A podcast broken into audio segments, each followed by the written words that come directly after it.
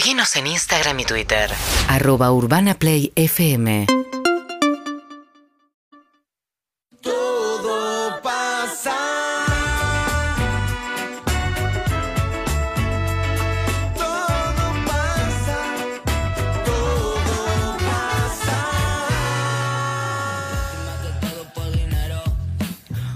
Neo pistea con nosotros. Neo, querido. Bienvenido, papá. ¿Cómo estás? Amigo, bien, súper. ¿En qué momento? ¿Momento de locos? ¿Feliz? ¿Corriendo o no tanto? Tranquilo. Eh, Corriendo del tráfico, porque vengo de allá del oeste y había un poco de tráfico. ¿Vení de Merlo? De Merlo. Así que sacando eso, todo bien, súper tranquilo, contento y nada, gracias por recibirme. ¿Sos de los primeros que metió tatú en cara o no? De los primeros que se tatuó mucho, capaz. sí. Claro. Eh, Duki, ¿vos quién, quién, quién arrancó? ¿O fueron juntos? Juntitos, juntitos, yo capaz me bardeé un poco más. Él después se. se a- fue, Se- se fue- empieza se a fue los emprolijando. costados, Empieza a los costados y es como un virus, ¿viste? Va llegando Te va hasta tomando. los cachetes, hasta la- pero arranca por acá arriba y acá. ¿Y la de Messi, campeón del mundo, la hiciste o es una promesa incumplida? Con Es tanto una promesa incumplida, ¿sabes? Ay, que es duele, una- duele, duele. duele, duele, duele. Y que no se entere, porque lo Encima está conociste. mi hermano por ahí que, que él está testigo de todas las promesas, todo, y cada Pero rato me dice. cada- Todos decimos promesa. ¿Cuántos tatuajes son promesa?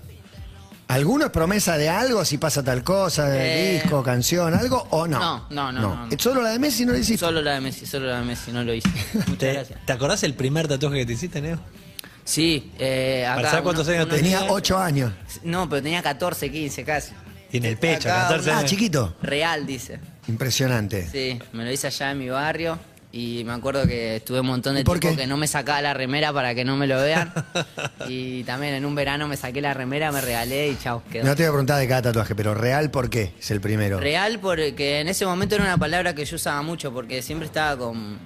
Yo ya estaba en el rap, en el graffiti y como que tenía esa palabra de real, de real como algo que tiene que ver, por ejemplo, si yo hacía música quería que sea lo más real posible, ¿entendés? Tipo hablar de realmente las cosas que yo vivía y no estar tampoco vendiendo con cosas que uno no vive o eso, va medio pegado a, a eso la palabra real para mí. Eh, yo siempre de chico las primeras canciones que hacía como contaba lo que me pasaba a mí en mi vida. Si no tenía plata, hablaba de que no tenía plata y eso y, y siempre en todos los temas mencionaba la palabra real. Hay algo con la vanguardia que, que tenés vos porque sos de los... eh, el, el primero que vio el trap como lo que, lo que hoy es, vos dijiste, viene esto, y ahora agarraste la guitarra también, que salvo Catriel, te decía recién, en general tu generación no, no le copa tanto la, la guitarra. ¿Qué viste, qué ves, eh, cómo viste el trap y por qué agarraste la guitarra? ¿O la, le pusiste Eh, mucha guitarra? Y por- por- primero como que el trap, que lo había explicado también hace un tiempito, como que el trap relativamente es un género nuevo, digamos. O sea, por más que llegó acá hace poco, tampoco es que en Estados Unidos viene de hace mucho tiempo. Es como arrancó con el rap y fue mutando, mutando, mutando hasta llegar al trap. Y a mí lo que me pasa, yo tengo 28 años y cuando yo era chico no existía el trap. Entonces yo también vengo de una casa que escuchan mucha música y nada, escuché mucho rock nacional. ¿Qué mucho- escuchan? ¿Nacional o internacional?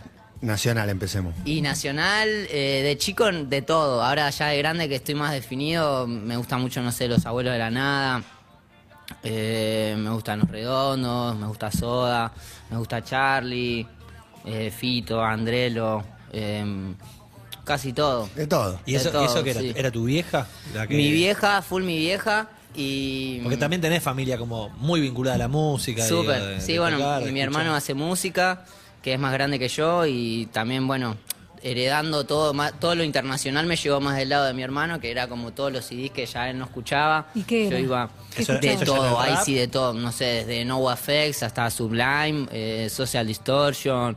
Ahí tenés el punk también. ¿Sabes Sí, que se reúne, se reúne NoFX y hacen. Te, te quiero contar esto porque me enteré otro día que no la puedo creer. Hacen tres fechas que me parece un planazo. Y en cada fecha tocan dos discos distintos. Es como que los redondos se vuelven a juntar y dicen, bueno, el 4 tocamos La Mosca, la Sopa y Bayón. El 5 tocamos Octubre. ¿Entendés? Y el, No, no sé, Lobo. Suelto, como. Van a to- vos elegís qué disco vas a ver. Hay que ir, tenemos que ir. Impresionante. Sí, no sé dónde, en qué lugar, no sé, no tengo idea. Y bueno, vamos, viajamos. Y, Bueno. y además tenía un gran nombre la gira, tipo como ahora que somos viejitos. una Claro, claro, algo medio despedida. Se Sí, juntan sí. para despedirse, yo ni sabía que estaba. Bueno, NoFX, de todo, ¿qué más? De todo, bueno, no sé, los Stone, eh, no, de todo.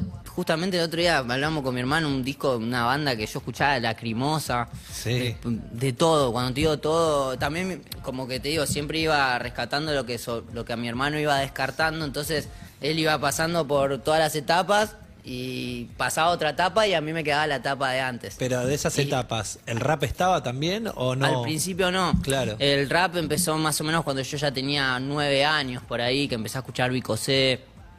Y después la época del rap español tampoco escuché mucho. Nunca fui a escuchar mucho SFDK o Arm- Arma Blanca o Nach. No, me duró muy poco ese periodo y después pasé directamente al rap chileno también. Mirá. Mucho rap chileno. Y ¿Qué, qué nicho, qué de gueto, ¿no? gracia, Como, claro. Sí, son- no, es- la rarísima la donde fórmula florece, de- vos lo- Total. lo enganchás aparte. Es re loco porque en Chile después con el trap, la movida argentina que se grabó en el trap llegó Llegó- mucho a Chile también. Total, fue al revés. Claro. Total, fue al revés. Pero en su momento, va, en su momento y ahora también, en su momento lo comparo con Argentina. El rap chileno estaba mucho más evolucionado y habían tremendas bandas, no sé, Movimiento Original, Salvaje Decibel. Puedo Tiro- nombrar un montón. Gracia. Total, puedo nombrar un montón de bandas que ya lugares que ya llenaban, llenaban allá en Chile, eh, lugares, salas grandes y todo. Y eso llegó acá, de hecho, cuando yo tenía un grupo que se llamaba Team, que fue mi primer grupo, y hemos tocado con, con King Kong Click, que es la banda de UAZ, hemos tocado con Movimiento Original, cuando venían las bandas de Chile, mayormente tocábamos nosotros con, con mi primer grupo de rap. Y en esa casa musical, te pregunto, a diferencia, quizás no, hay diferencia o quizás es igual que en cualquier casa nuestra cuando éramos adolescentes, generalmente cuando uno llegaba con nuestra música, tu viejo te miraban y te decían, esto no es música, lo que yo escucho es música. ¿Eso pasó en tu casa o no? No, no tanto. No. Sí que obviamente mi mamá siempre me intentó dar un molde, pero en el momento en que empecé yo a escuchar música, que ya dejaron de ser CDs, que eran CDs que me compraba o CDs que ya tenía, y empezó toda la época del internet, del Ares, Claro, y toda esa locura que bajabas música también medio al azar. Mi mamá me, me bajaba música, ¿entendés? Yo le decía, bueno, bajame rap o algo. Y ella buscaba y lo que bajaba, bajaba. Y también mucha música me llegó de casualidad prácticamente. Va, gracias a mi mamá que, que me bajaba, me armaba un disquito o algo para después escuchar en Me casa. mata tu historia con la música. Quiero que me cuentes la de. Era un hospicio de jubilados que te regalaron un teclado. No se puede creer. ¿Geriátrico? Un geriátrico o algo así. No, era una asociación de jubilados. Asociación de jubilados. Viste que lo- los viejitos, ya docentes o algo, se jubilan y arman como un clan ahí, una logia de que hacen comidas y viajan, feria del libro, todo eso. Y mi abuela eh, eh, había sido docente, estaba jubilada y tenían ahí la asociación esta en Merlo. Y primero era en otro lado, que no me acuerdo porque yo era muy chico, y en un momento esta asociación se muda eh, a como a otra casa, a otro edificio, y el día esta de la inauguración hacían un locro o algo así, no sé, una comida, y cuando yo voy, eh, había un señor llamado Jorge, que me que estaba tocando el piano, bueno, yo llego, lo escucho a él, me, me le acerco y yo le decía que me gustaba, que me gustaba, él medio me quiso enseñar algo en 10 minutos, así, tocamos un ratito y me dijo que si a mí me gustaba realmente el instrumento, que él me lo regalaba, que me regalaba uno, no ese que estaba ahí, que me regalaba uno, y, pero que yo le tenía que prometer que iba a aprender o tomar clases o algo de música. ¿Era un juego ahí o había un sueño? ¿Soñabas algo con que veías? No, ahí creo que fue, era como la- el primer contacto con un instrumento que me, me llamó mucho la atención. Cre- creo que fue por el sonido y por la situación también de estar ahí. Creo cuando sos chico que, que te llama la atención un instrumento nuevo, mayormente, digo, también puede ser que no. Pero por ejemplo a mi nene le pasa que le muestro un instrumento y que no conoce o algo y, le da la iniciativa de ir a tocarlo, ver cómo suena, apretar los botones y eso. Creo que en un principio fue eso. Y después fue como una responsabilidad después de, de- de aceptar ese regalo también. Y a la semana el señor me regaló un teclado, me regaló un pianito eléctrico y me lo llevé a ¿Quién mi casa. señor? Jorge, no, no sé. No, ni sabés, ve- héroes anónimos. Ese. Héroes anónimos. ese que no sabe ni el nombre. Viste que a- cada tanto te aparece una persona así que o te dice Sí, una cosita. sí. Un ángel. y- sí, un ángel, ¿viste? Te dice algo o, o So- te so- regala algo o te enseña algo que dura un segundo y te queda para toda la vida. Yo no me olvido más, de hecho, hace como unos años, no sé, seis, ocho años, no, no, me acuerdo bien, falleció este tipo. Ah. Y mi abuela me dijo, todavía mi abuela estaba viva, y me dijo, ¿te acordás, Jorge, el señor que te regaló el teclado, pum pam? Pero yo estaba en una época muy rapera, todo así, ya estaba ahí, ahí ya, ya existía el sueño a pleno. Y nada, bueno, pasó. Pero no sabe lo que, no, no supo lo que pasó con vos No, después. nunca supo. No, te puedo asegurar que nunca supo. Y yo a esa persona la vi dos, dos o tres veces porque la vi ese día, el día que lo conocí que él estaba tocando el teclado, lo vi la vez que me lo regaló y lo vi ponerle a la semana que fue a una clase a verme que yo ya había empezado. A chequear Y que estaba- Claro, sí. Estoy usando, este pendejo lo estoy usando. Total, después de grande me rescaté que fue, capaz fue a ver eso, ¿viste? Si yo realmente Claro, estaba, claro. estaba empezando. Y, y llegaste a hacer después algún show para ellos, digo, como tocarles un Sí, poco. total, claro. Después, ya a los meses que ya, al año, digamos, que ya estaba tomando clases, iba y cuando hacían una comida o algo, hacían exposiciones, porque también había arte francés y todas estas cosas, entonces hacían unas Qué bueno. exposiciones y ahí estaba yo con un pelo así largo, tocaba. El que habla es Neo Pistea, que eh, engrandece la idea de las casas de los, eh, de los artistas. Habíamos conocido la otra peli, ¿no? La de Roger King, Litquila, Tiago. Ah, sí, que se fueron No a me acuerdo que se habían ido a vivir, pero usted es anterior. Sí. ¿Quiénes E- eran? Esa historia es un documental. No, es Bueno, espectacular. ya debe haber mucho No, de pero eso, aparte, esos contale. tres. Porque, ¿quiénes eran vos? Duki Y sí. Los tres juntos No solos. se puede creer, no lo puedo, no me puedo Los tres padrinos de todo esto. imaginar. Y Dre. Y sí, modo diablo, claro, Y sí, claro. modo diablo son esos, son un poco los, los founders. Y dicen ahora que, que quieren demoler la casa. ¿Cómo es la peli esa? Ah, bueno, eso me tenían que contar, por bueno, favor. hace poco nos llegó acá una carpetita donde están las imágenes, donde se explica la historia, que además para un montón de oyentes nos puedes ayudar a, a terminar de, de completar Obvio. esta historia, Sí, Neo. sí, sí. ¿Qué es antesana? son el Gutan, son el Gutan nuestro. Es antesana, no recuerdo la altura ahora. Ante- Antesana 247. ante- ¿Qué es antesana 247?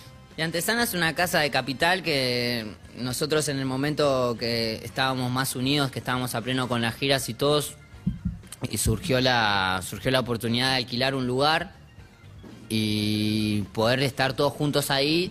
Al principio era obviamente íbamos a vivir y estar ahí, pero más que nada la idea era como tener una base central ahí y poder estar siempre juntos y todo.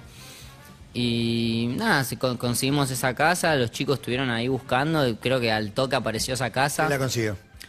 Creo que Easy, Easy, y es. creo que el que estaba metido también ahí era Fede, Fede Dirty, que fue como nuestro primer, fue como el primer manager de Duco y también medio que estuvo siempre ahí organizándonos a nosotros todas la- las primeras etapas.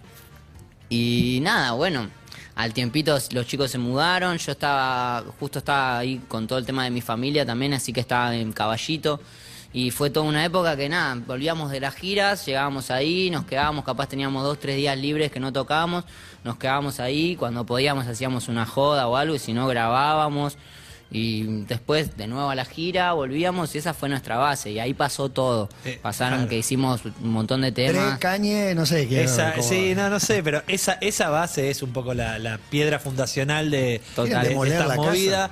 Hay una, una o o sea, se vende antesana. Claro, que y hace un una- edificio. claro, y hay gente que está diciendo, loco, esta es la cuna, acá se armó todo. eh, dice, hay que guardar este lugar y preservarlo Patrimonio, para la patrimonio cultura, de la cultura claro, argentina. Exactamente. Es un montón. Sé que ahora está toda escrita, escribieron Sí. todo, tipo, no entra una firma, todo el frente, ahora, primero era la puerta y el frente, ahora ya hay problemas porque algunos de los chicos se trepan, viste, y quieren llegar a lugares donde no está escrito, entonces también es medio peligroso.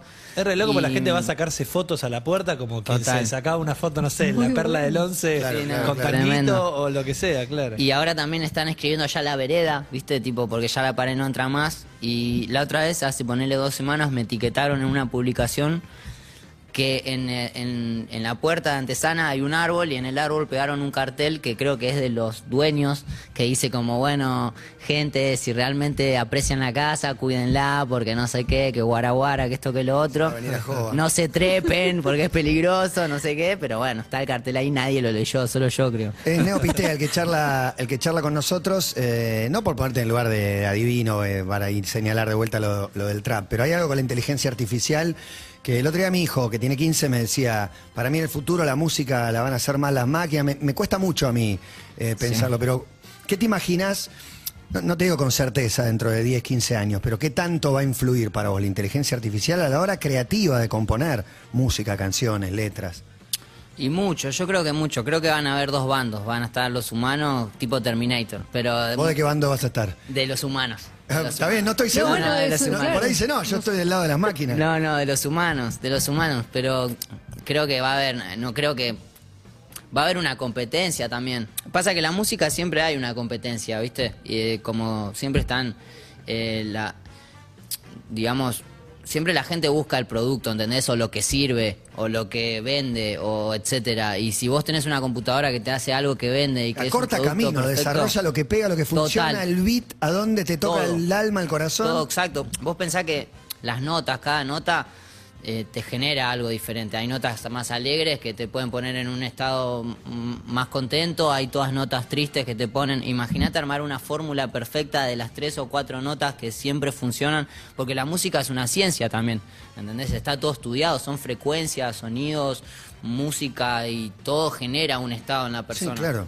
Imagínate eso a un robot con la sabiduría que puede llegar a tener una computadora, armar perfectamente el top 10 de las mejores canciones del mundo con las, las cadencias de notas que más pegan y más giteras son y armar la fórmula de estribillos, eh, tipo puente, estribillo, verso, puente, la que más funciona, con todo lo que más funciona. Lo y decís encima- así y No, claro, y te pregunto. eh, y ¿alguien- no es difícil hacerlo, de hecho se puede hacer sin una computadora, se puede hacer con, con ingeniería musical, ¿entendés? Juntando a cuatro o cinco ingenieros de música que saben, lo podés hacer igual. O sea, es ciencia, la música es ciencia, no es solamente una guitarra que tocas. Yo pensé que era arte. y- ¿Vos decís que es es ciencia? ciencia, para la, para la ciencia, ciencia. Yo para lo- mí siempre va a ser arte, pero sí entiendo que hay la música tiene una explicación hoy en día, con las frecuencias y, y toda la movida que se habla del sonido.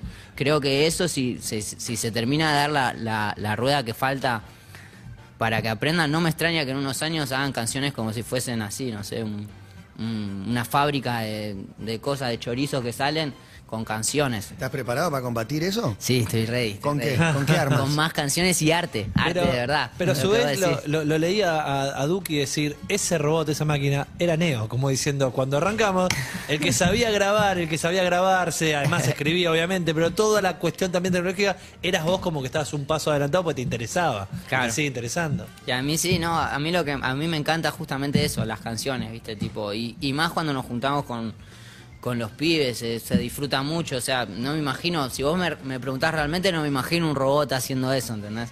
Pero nada, ya hoy en día no me extraña nada, no me sorprende nada que tenga que ver con la tecnología, porque es como lo que vas viendo en las películas de ahora, en 20 años está, ¿entendés? Siempre. Tipo, Pero full. no, te full. da ningún temor. Generalmente cuando aparece una cualquier oficio, lo que sea, cuando aparece la tecnología, hay gente que dice, uy, nos vamos a quedar sin laburo, lo va a hacer Sí, mejor que yo. El peaje sin ir tan lejos, o sea que todavía hay gente. No, no, pero los- años no música- Pero por eso, los laburos mecánicos, no me sorprende que el peaje de hecho no tiene. Es medio indigno para un chabón. Cobro, te cobro, Sí, cobro, total. cobro. te- De hecho, ya no hay, ya hay mucho que pasar directo. Sí. Pero el laburo creativo me sorprende. Total. O sea, escribir un artículo, un libro, Un libro. periodístico, algo que te toque el corazón, una Bueno, poesía. justamente ahora con lo de la IA, lo que están trabajando a pleno es, eh, por ejemplo, hay tan, es una fuente de datos tan grande todo lo que maneja la IA que, por ejemplo, vos le podés, le podés preguntar, no sé, eh, quiero dar un ejemplo que se entienda. Por ejemplo, no sé, Sócrates, vamos a decir, ¿no? Y Sócrates, eh, ¿qué pensaría de tal cosa o cómo hablaría hoy en día respecto a, no sé, a la inflación? No sé, o algo así. Tal y cual. hace, hace un escaneo de todas las palabras, cosas que dice Sócrates, todo, todo, y te llega a armar oraciones, ¿me entendés? Que obviamente es una computadora, no es ni Sócrates ni, ni Pepito. Pero es como, eso se puede hacer con la música también, como no solamente poner la voz de Neo o poner el cuerpo de Neo o la cara de Neo, sino que también cómo escribiría Neo una canción, ¿entendés? ¿Ya le ¿Qué hacen? preguntaste eso? No, no lo intenté, eso sí que me, eso sí me da ¿te da miedo. miedo? eso sí. ¿Cómo sería Harry Potter dirigido por Wes Anderson? Ahí está, bueno, esa, Es esas como- teorías, ¿viste? Y es como que ahí, eso sí es como medio el, el pum que puede, que, que puede llegar a afectar a, a un- a una persona que escribe una canción, una persona que toca un instrumento o algo. Pero- Yo, Porque yo- yo esa sí es- defiendo, la otra parte porque lo que pienso con tu historia es, esta máquina no tiene los amigos que vos tenías, y No, no tiene tu obvio. historia pasada en tu barrio o con tu gente como Total. lo tiene. Pero bueno, porque soy medio romántico de la situación. Bueno, pero imagínate que yo ahora me pongo en estos próximos 10 años a dar notas todos los días y hablar de mis cosas, de mis valores, de mis códigos, de mis pensamientos. Ponele que en otra entrevista te hablo de, de alguien que falleció y que marcó para mí. Y eso va recopilando datos, datos, información, información, información. Llega un momento que es tan grande la base de datos que armar una oración para una computadora es una pelotudez. ¿No le preguntaste a la inteligencia artificial cómo escribir una canción neopistea porque te da cagazo. Sí, Pero- no, no sé si cagazo, me da como que no me quiero meter tanto, ¿viste? Como lo dejo ahí, pero me, me gustaría ver, ya seguro va a salir en algún momento yo cantando despacito o alguna de esas cosas bizarras.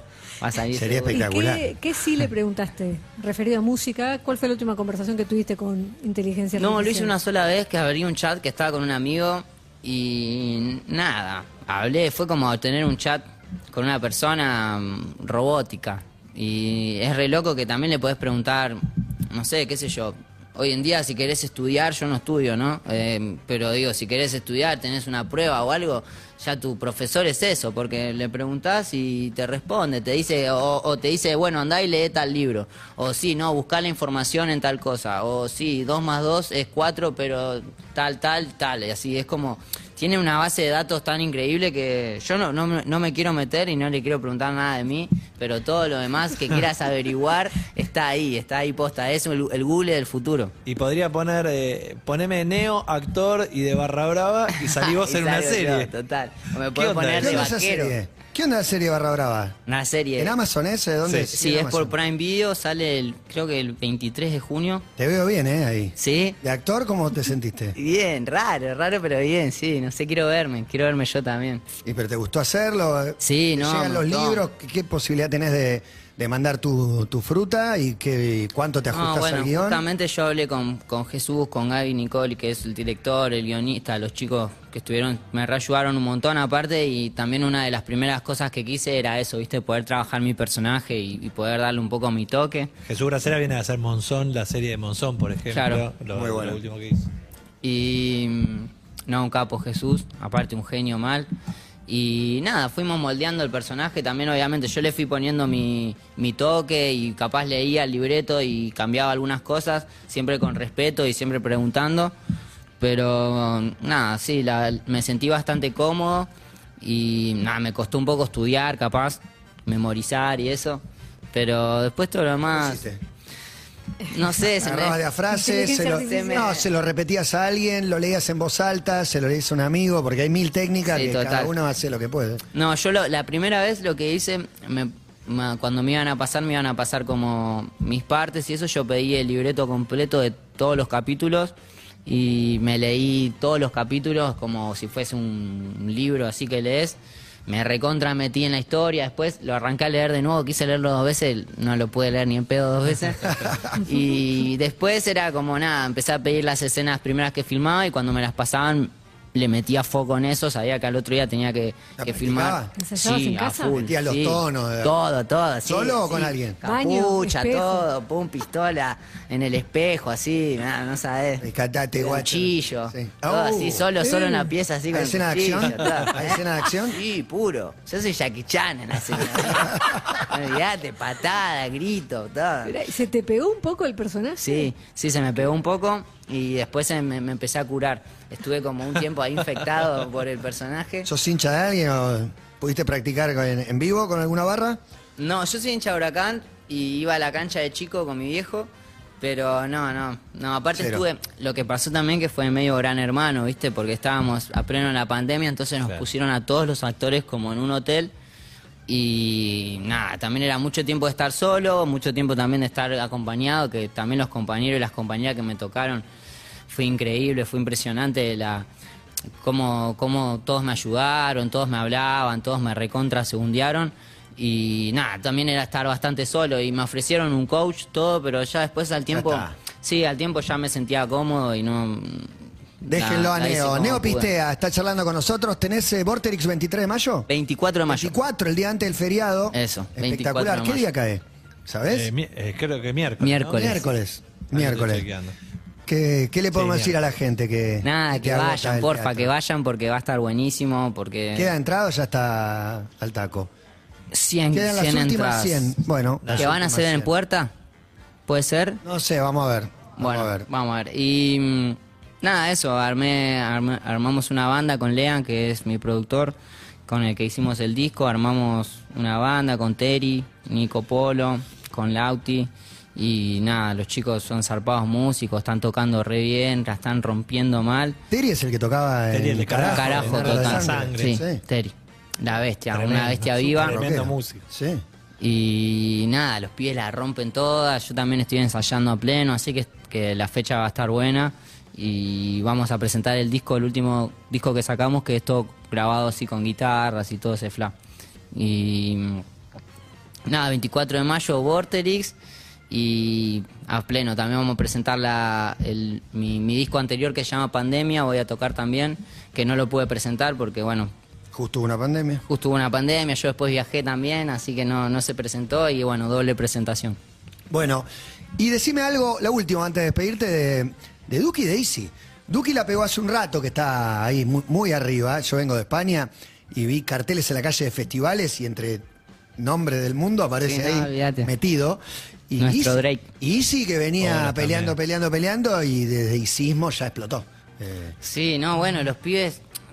También lo que, lo que me pasó a mí, que o sea, los pibes todo el tiempo estuvieron pegados para mí, o sea, porque yo ya cuando los conocí estaban pegadísimos, o sea, te estoy diciendo hace 5 o 6 años, mm, ya iba a ir a un McDonald's con los pibes, era como toda una misión, ¿entendés? Y sí, después tenían uno o dos temas los pibes, pero ya tenían un nivel de... Entonces eso como que yo lo asimilé ya del principio, ¿entendés? Porque todo también, la primer camada del quinto escalón y todo, el- yo ya traían un público fuertísimo. Pero ustedes metieron esa primera gira los tres. Sí, no, obvio, obvio. Ahí fue la- lo, lo más profesional vino ahí, pero digo... Comparando, digo, o sea, lo que yo- pasó con los tres arriba en Vélez. Sí, y- sí, no, increíble. No, es, es zarpado. Y lo que me pasa con, con Duco y con Easy, que no los veo, no veo que paran de trabajar un segundo y, y de crecer. O sea, no, no tuvieron nunca un tiempo de parar. O sea, fue siempre todo en su vida, crecimiento. Y bueno, y lo de Easy todo este último tiempo, que fue también majestuoso. Y, y nada, y también saber que falta un montón. O sea, y eso dio mierda. ¿Qué viene después, entendés? recién empieza. Recién Claro, empieza quiero ver cuando, cuando vayan 15 años, 20 años, no sé, 30 discos, 20 discos. ¿Qué, qué será? ¿Dónde van a tocar los pibes? Buenísimo, En- soñando en NASA. grande.